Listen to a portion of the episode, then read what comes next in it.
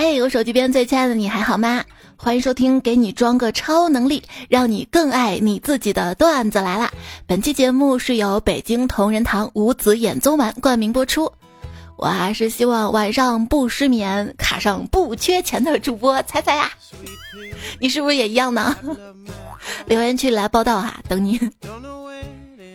睡醒之后，你最想做的第一件事情是什么呢？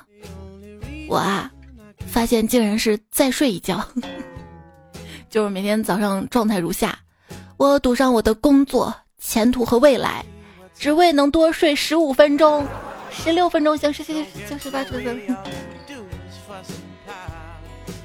睡午觉更像一种赌博，赌起来之后的心情。有时候吧，感觉神清气爽；有时候醒来，感觉真的不想活了。小时候想做的事儿好多啊，但是该去睡觉了。长大之后该做的事儿好多啊，但是我真的想睡觉。床是一个神奇的地方。一上去，你就能想起来所有你忘了的事情啊！还有这个没有做吗？还有那个，算了算了，明天一定。然后明天整个一整天又忘了。就我的很多矛盾是由于晚上十二点那个我跟下午两点那个我互相不能理解对方所导致的。听说早睡可以排毒，所以我在早上四点就睡觉了。这睡眠，对啊，这人生的崩坏全始于自己开始安排睡眠时刻的那一刻。你有认真安排吗？我看这很很自然，很随机了，不是说顺其自然吗？就明明每天都是两点睡觉，突然想早睡一回，决定十二点睡觉，于是十二点到两点在床上翻来覆去，翻来覆去。我跟你说，我戴那个蒸汽眼罩，它都凉了，我还没睡着。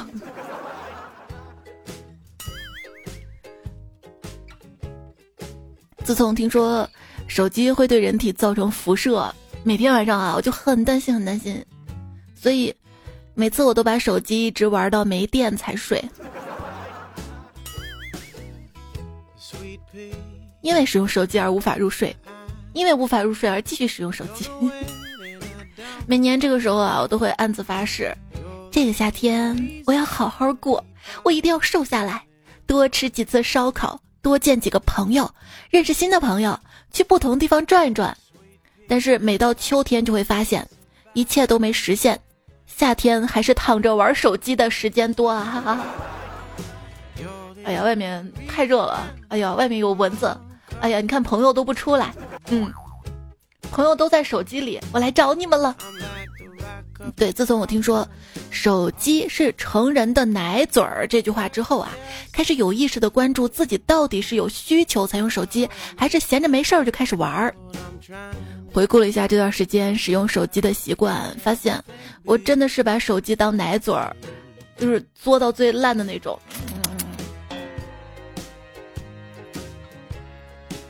逛公园儿，看到一个年轻的妈妈逗孩子。孩子太容易满足了，一串肥皂泡泡都那么的开心。岁数大了之后，你给我画多大的饼都不行。小时候思考的事儿，宇航员要在太空待好几年。假如飞船的速度超过了光速，我回来爸爸妈妈都老了，好难过啊。现在的我，满四十减二十二，还有一张十块钱的券儿。这顿外卖只花了八块钱，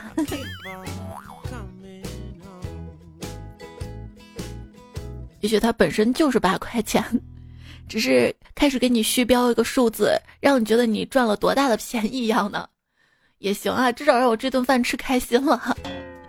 我二十岁之前失个恋，天都要塌了；我三十岁之前失个业，天都要塌了；我现在。失个眠，天都要塌了。哎，也不知道算不算是长进。父母呢，让我做一个很出色的成年人，我已经完成了六分之五。我现在是一个很色的成年人。年轻人啊，把任何事情当做梦想都没关系，反正中年之后，你唯一的梦想就是我要快乐。没有人永远年轻，但永远有人年轻；没有邻居永远装修，但永远有邻居装修。这还让不让我睡了？都说啊，化妆品一分价钱一分货。我坚持用了半年贵的化妆品，果然没钱了。你是用的很快吗？果然脸大。嗯嗯嗯。那天我还跟老公说：“亲爱的，你叫我大美女呗。”他沉默几秒钟，然后说：“别再说这样的话了，不利于团结。”我你，我就是个团儿。你有没有想过，你说这句话更不利于团结？亲爱的，你说我跟那朵云谁漂亮啊？结果他想了想说：“一个天上，一个地下。”嗯，没毛病啊。不是那句话说“上有天堂，下有苏杭”吗？都是夸的啊。你就是说我跟云一样漂亮吗？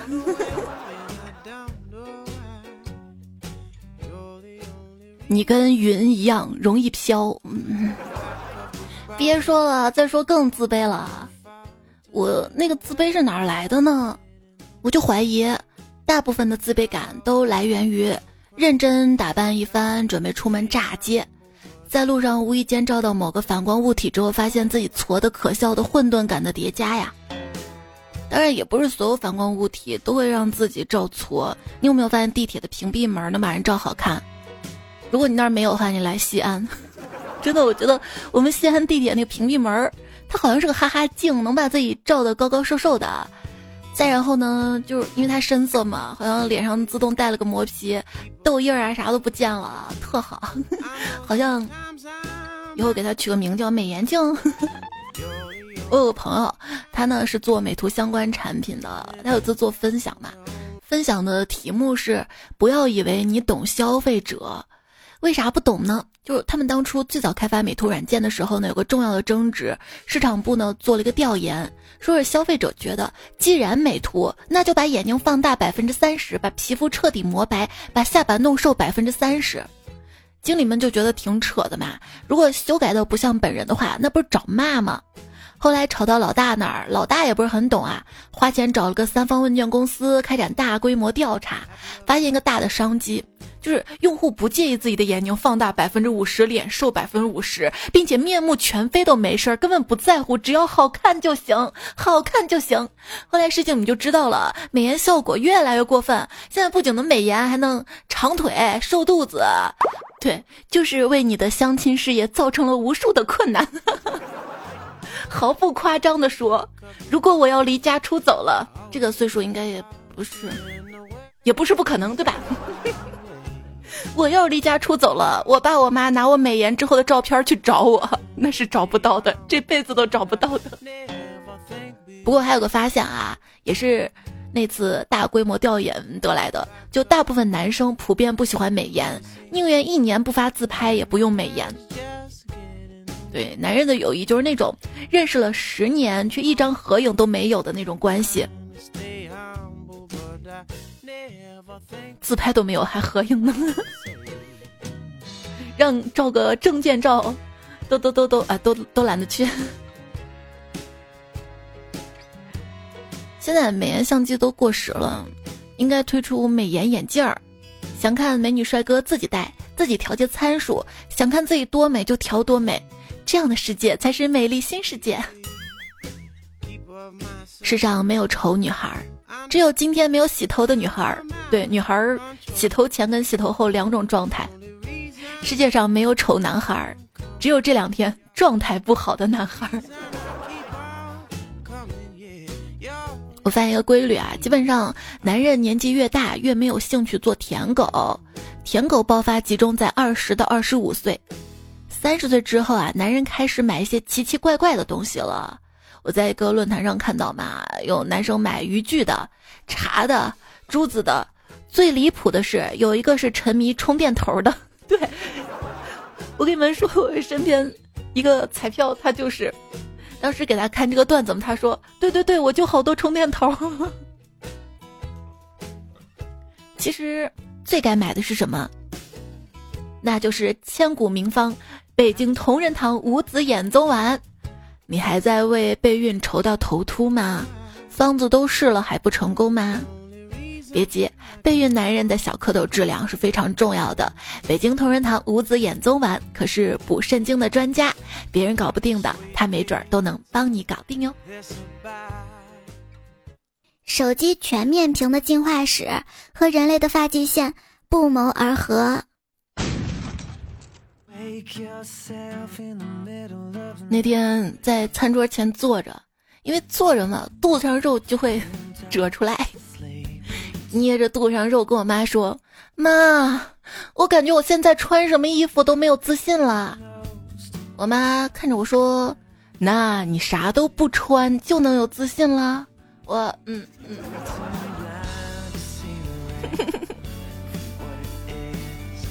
最近啊，美国有个投票调查，就问：如果啊，你可以锁定在一个年龄，你会选多少岁呢？你会选多少岁呢？可以在留言区里说说看哈。万万没有想到，得票数最高的是三十六岁。后来琢磨下也没毛病啊，这个年龄。地位啊，金钱啊，家庭啊，可能是趋于稳定的，身体还不错。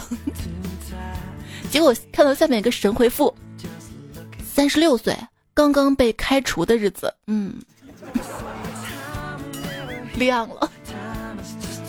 对于三四十岁的人来说啊，总是能听到啊，你都这岁数了，你不年轻了啊，你这辈子就这样了。但是如果你是一个三四十来岁的死人，就会听到。哎，太可惜了，这么年轻，大好的未来还在后头，所以任何时候都不算晚，对吧？我们周围的人啊，对年龄最大的误解就是，三十岁之后很多事儿就定下来了，殊不知三十岁之后，你人生中重要的事情才会陆续真正的发生啊！对啊，谁能想到我三十来岁了，有一天脚就被砸了，人生当中有那么一个月就不能跑跑跳跳了，嗯。生活的压力它是无形的，就算你现在还有跑跑跳跳的能力，但是你被压制住，你就只想躺着，只想躺着。不是之前有那句话吗？说中年男人不是活在女人的折磨之下，就是活在没有女人的痛苦之中。我爸深有体会，说他当年啊，同时活在老婆的更年期跟儿女的叛逆期之中。所以说，众生皆苦。很多人啊，都只是看到了自己的痛苦，体会不了别人的辛酸。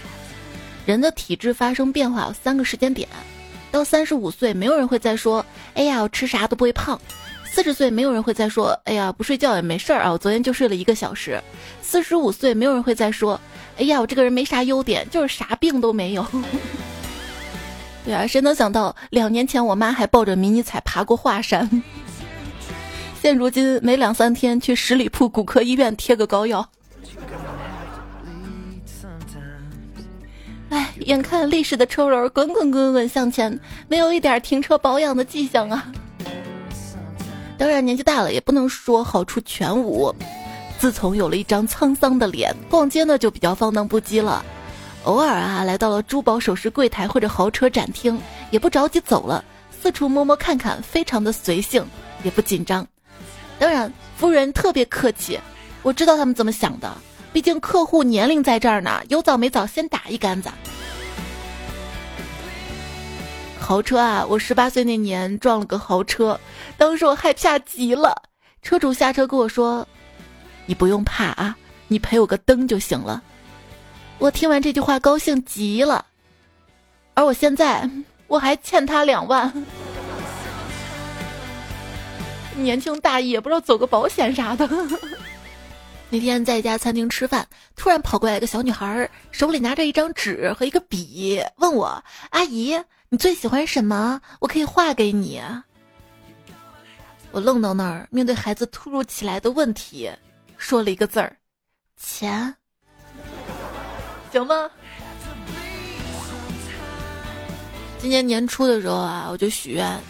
今年我一定要学会省着花钱，结果今天老板帮我实现了，通知我减薪百分之三十。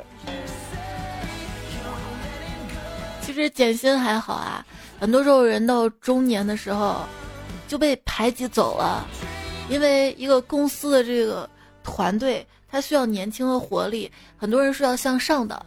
那那那挤走谁呀？哎，大家都要向上嘛，谁在最上面谁就走了。哎哎，这可扎心了，是不是？假期结束回到公司，一拉开抽屉，弹出一条玩具蛇，吓得我哇的叫出了声音。这时老板走过来说：“你多久没有打开抽屉了？这蛇是我四月一号放进去的。”那天跟领导进了电梯，领导要去八楼，可是我却按成了九楼。领导皱着眉头说：“你多按了一层。”我说：“没关系，没关系，我有办法。”说完，我又赶紧按了负一，我机智吧？这都不是减薪的问题了，这你大概是要重新找工作的问题了吧？由于在工作中经常莫名挨骂，决定辞职。一个男同事很认真的跟我说：“彩彩啊，你没来那会儿啊，我经常被骂。自打你来了，我就好过了。现在你要走了，我又要回到以前的日子了。干脆我也辞职吧，你去哪儿干我就去哪儿干，有你在我踏实。”第一次被一个男生夸踏实，是踏实到这儿了呀？问一下啊，你上一份工作到现在，中间有一段职场的空白时光，你能说说那段日子吗？呃，讲真啊，那可是我人生中最快乐、幸福的一段时光呢。招聘现状：踏实的年轻人抢不到，被自跳 PDD 以匪夷所思的高价挖走；踏实的老年人。如果这个人踏实认真细致，十年后多半会成为大佬，更难挖。剩下的选择就只有年轻的妖孽、年老的野孤蝉、一无所知骗进来的校招生、优秀的待不过三年、有能力但是不加班的躺平党啊！就是你想招到优秀人才，你这个公司也得优秀，不是吗？希望面试官在面试的时候就不要再问求职者为什么一定要来我们公司。其实不是你们公司也是 OK 的，我只是想要钱。像你这种公司，外面一抓一大把，不要自作多情了。居然有人说我们公司是九九六制的哟，所以不加班。我真的服了。劳动法规定八个小时上限，多少人把它当成了下限？真是没有下限。现在卷的这么厉害吗？有朋友说，昨天面试了一个女生，三十岁未婚未育。面试到最后，HR 问她婚育打算，她说自己做过手术，丧失了生育能力，请公司不必担心她的生育问题，反而她可以没有家庭顾虑，专心加班，还把她的手术记录都递了上来。这细节，我们部门老大嘛，似乎有点认可的点了点头。不过 HR 还是担心她会因为丧失生育能力，性格偏激，最后还是把她给挂了。呃。这不是卷不卷的问题了吧？是歧视的问题了吧？你还在网上看说，我一个博士被人问要不要去做一线产业工人，我提醒他，你看一下我简历上的学历，他说学历不限，卷成啥样了？面试，面试官问我英语四级考过没？我说考过，那你为啥没带证书来？没考过，那到底考过没？就是考过没考过呀。最后我买了面试时把我刷掉公司的股票。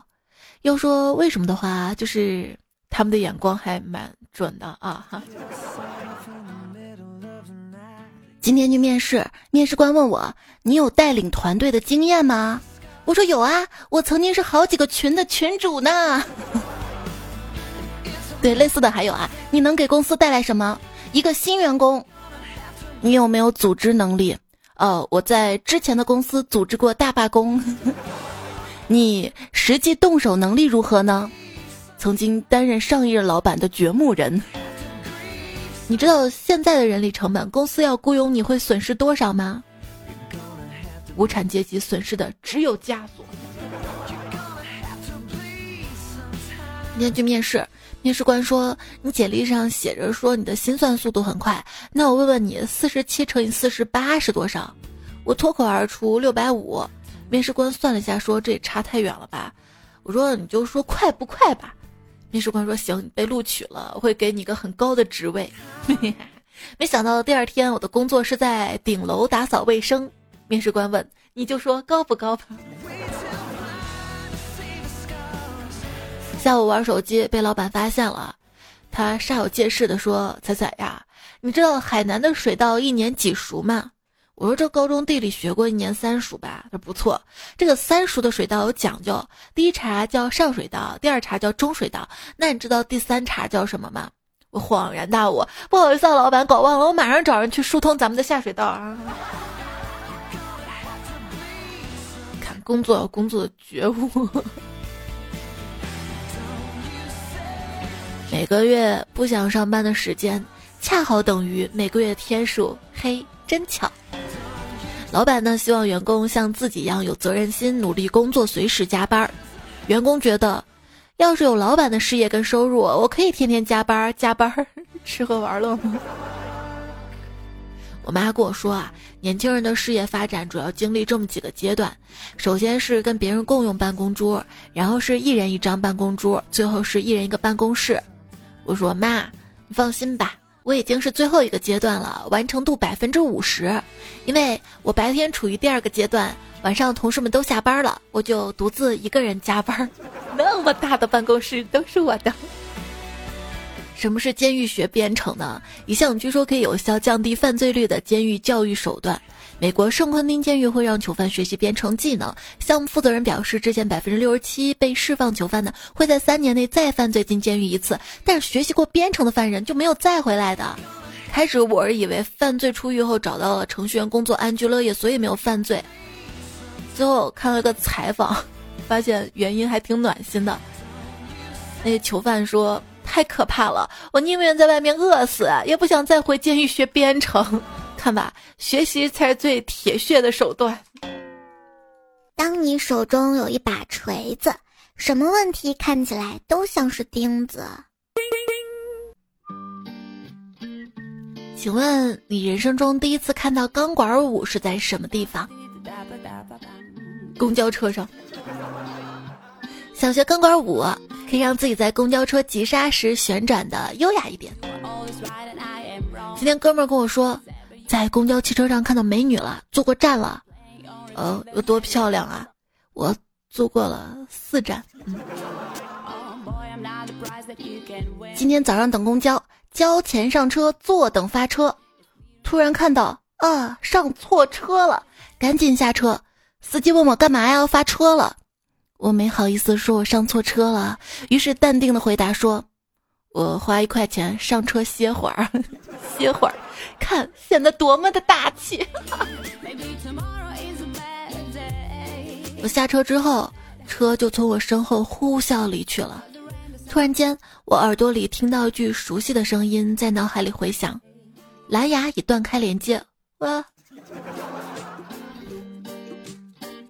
这不是最糗的，还有一次，我坐环线地铁，环线地铁坐反了，坐反了。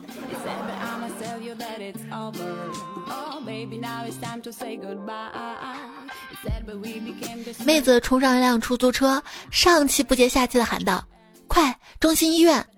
这师傅连闯两个红灯，把妹子送到了医院。妹子非常激动的说：“谢谢你，师傅。”差一点儿，我这个月满勤就没了。有好久没有打网约车了，刚刚上车，司机发出了一声感叹：“哇哦！”很标准的美式发音，我就配以尴尬不失礼貌的笑看着他。他又问我：“哇哦！”我就黑人问号脸。他说：“是哇哦。”我说：“啥？”他说：“我是问你的手机尾号是哇哦。”我才恍然大悟，连忙说：“是的，是的。”嗯，我的手机尾号五二二五五二五，啊哇呜哇哇呜哦哦！哎，这个音乐来的也是时候。哦哦哦哦，好像在唱。半夜打车，路况很好，但是司机全程龟速行驶，十五分钟路程，愣是开了半个小时。本来是想给他个差评的。后来想想，这个世界也只有你愿意陪我多待一会儿，于是下车给了五星好评。司机善解人意。嗯。人生建议：凡事别去细想太多，这样能够有效的规避百分之九十的情绪垃圾。所谓心累，就是走在路上不小心绊了一下啦，期待很久的果汁不小心打翻了之类。这种平时应该一句啊搞砸了就能笑笑带过的事儿，会让你扑簌簌的掉下眼泪，甚至像孩子般嚎啕大哭，对吧？明明都是大人了，但也正因为大人了吧，大家都要适度工作，适度的休息呀。终日疲惫只为饥，方才一饱便思衣。一食两般皆具足，又想娇容美貌妻。取得美妻生下子，恨无田地少根基。买到田园多广阔，出入无船少马骑。槽头扣了骡和马，叹无官职被人欺。县城主簿还嫌小，又要朝中挂紫衣。做了皇帝求仙术。更想登天跨鹤飞，若要世人心里足，除非南柯一梦兮。所以快乐的秘诀是什么？知足。那天我到场河边走着走着，遇到了灯神，他说可以满足我一个愿望。我说我希望自己能够长生不老，请问我该怎么做呢？灯神说：“那你结个婚吧。”我说：“这样我就可以长生不老了吗？”他说：“不是，这样你就不想长生不老了呀。明明直接进入坟墓了呀。”要知道，生活不止眼前的枸杞，还有银耳莲子红糖冰糖。红枣洗净，莲子、银耳、枸杞提前泡发，清水煮莲子跟红枣一个小时，加入银耳，半个小时之后再放入冰糖，最后放枸杞，五分钟之后关火，可直接食用，也可以冰镇饮用。好麻烦呀，我都是和成一堆，直接放在锅里煲。想要快乐，试试段子；想要快活，试试五子。不是五子棋啊，是五子衍宗丸。五子是哪五子呢？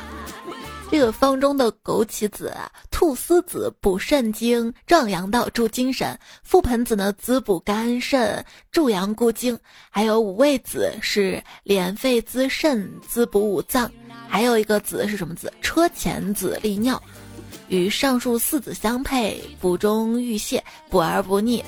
这个方子妙啊！这是很经典的补肾益精的方子，在中医的疫病同治思想指导下，凡是肾虚精亏之症呢，都可以采用五子衍宗丸治疗。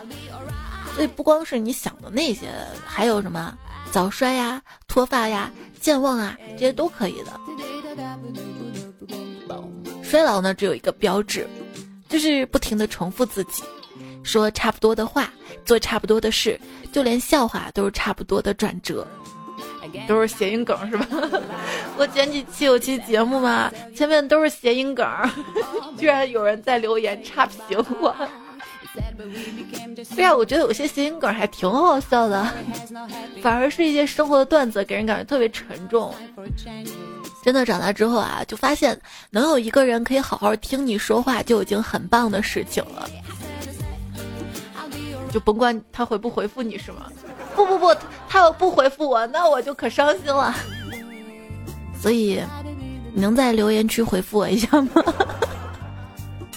现在收听到节目的是段子来了，你可以在喜马拉雅 APP 当中搜索“段子来了”，找到我，订阅这个专辑。平时听节目有任何想要说的话呢，都可以在节目留言区告诉我。我的微信公众号是彩彩，微信右上角添加好友，搜“彩彩”才是采蘑菇的采。搜到之后加关注，也可以在发消息对话框跟我留言哈。发消息那儿输入二一零六零二，可以查看到这期节目的文字版。接下来呢，我们来看留言啊。一直信仰说，人最悲哀的莫过于为了自以为是的面子，在毫无交集的陌生人面前践踏最亲最爱的人。对啊，就。人感觉特心酸啊！那没办法，谁让我爱你呢？萤火虫说，终究过了那个哭了就喊妈，委屈就回家的年纪。我感觉不管多大，委屈了，心里第一反应就是妈呀。那个无条件爱你的人，我想跟妈妈说：“妈妈，我找不到快乐了。”这样我妈就会带着我四处翻找，一边念着：“我找到怎么办啊？”嗯，看妈妈总能找得到。黄十一他说：“天才第一步，踩踩段子库。”嗯，有段子库段子可多了，那不是天才。那是天天要工作，往里面加点素材。妥妥中老年人说：“我的心里啊，只有火锅、酸辣粉、麻辣烫、薯片、可乐、海苔、雪碧、美年达和你呀。”随意听风说：“有想吃的东西真好，就像春天出门就能闻到花香。”二二这位昵称。的朋友说，希望在夏天可以瘦到自己理想的体重。你看，你连个昵称乱码都懒得改，我就不信你能 勤于锻炼。你可以靠少吃是吧？风里蝶乱说，以前洗澡二三十分钟的我，自从段子来了，洗澡时长延长到四十分钟了。你说每天洗的这么久，会不会把自己洗瘦哈？我有时还想，我要是木耳的话，泡那么久的澡会把自己泡发。白朝淮山说，前几天我猪蹄吃多了，就跟我妈说，我最近要多吃点素。然后我妈今天炖了山药羊肉汤，时间没够啊，就没给我单独炒菜。结果在我喝汤的时候，挖到一块肉，我只把肉放在空中晾晾，我爸就把肉夹走自己吃了。哼，我没说我一点肉不吃好吗？嗯。诺风西说，今天我在切火龙果，突然同事问我，火龙果是红色好吃还是白色好吃？我脑袋突然一热，这样回答他：那要看你是想，嗯，出来的是红色的还是白色的。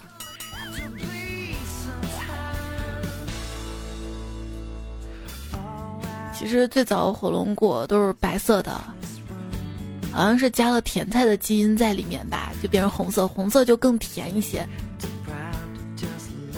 我感觉红色火龙果就好像是恋爱了的火龙果，更甜而且会脸红。但是不管吃什么颜色火龙果，最后都会变成芝麻射手。在家点赞机说：“我想你了，不是随便说说那种想，是在那个瞬间。”想跑过去见你的那种想，对，不仅要见面，而且还要揉揉你肉嘟嘟的脸，揉出来一块啊上去，还要被你抱抱，直接跳到你腰上那种抱抱。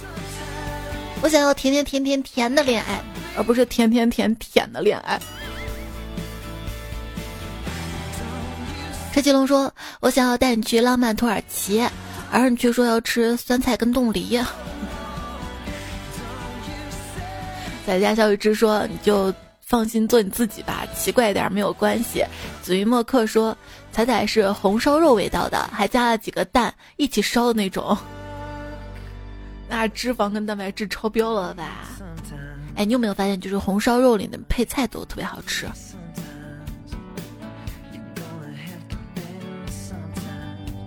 我感觉人生吃红烧肉的轨迹就是小时候特别爱吃。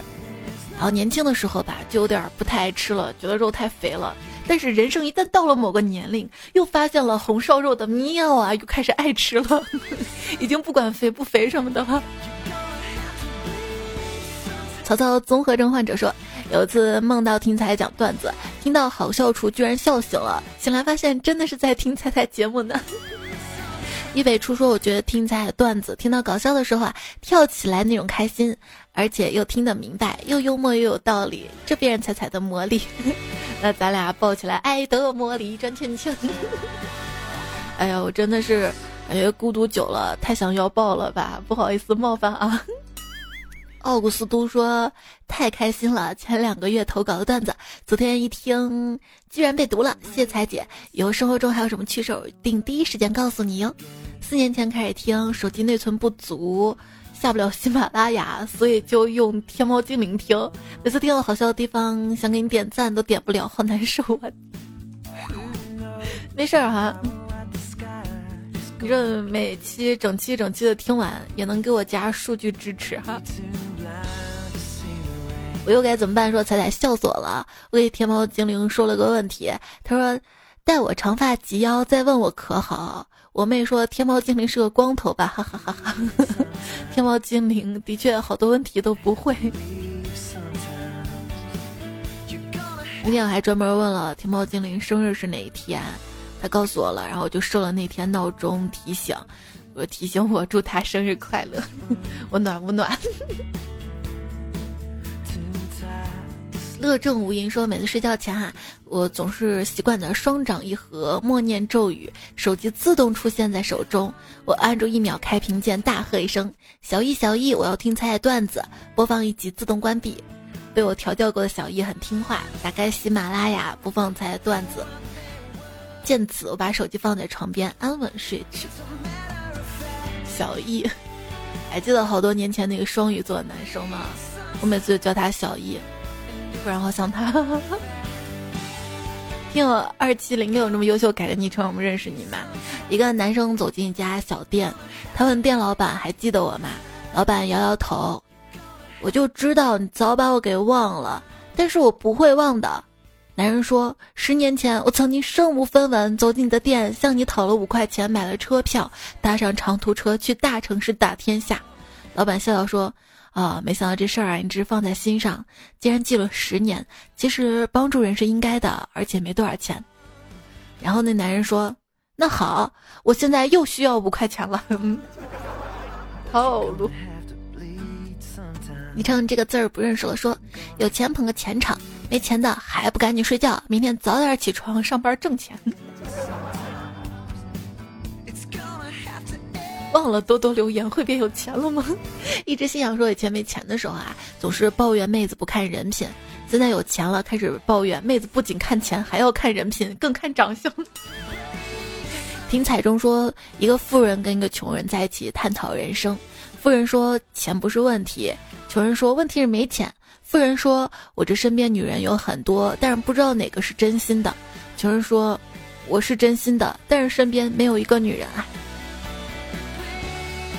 他那种啊，是拿金钱换身体，那不是爱情，知道吗？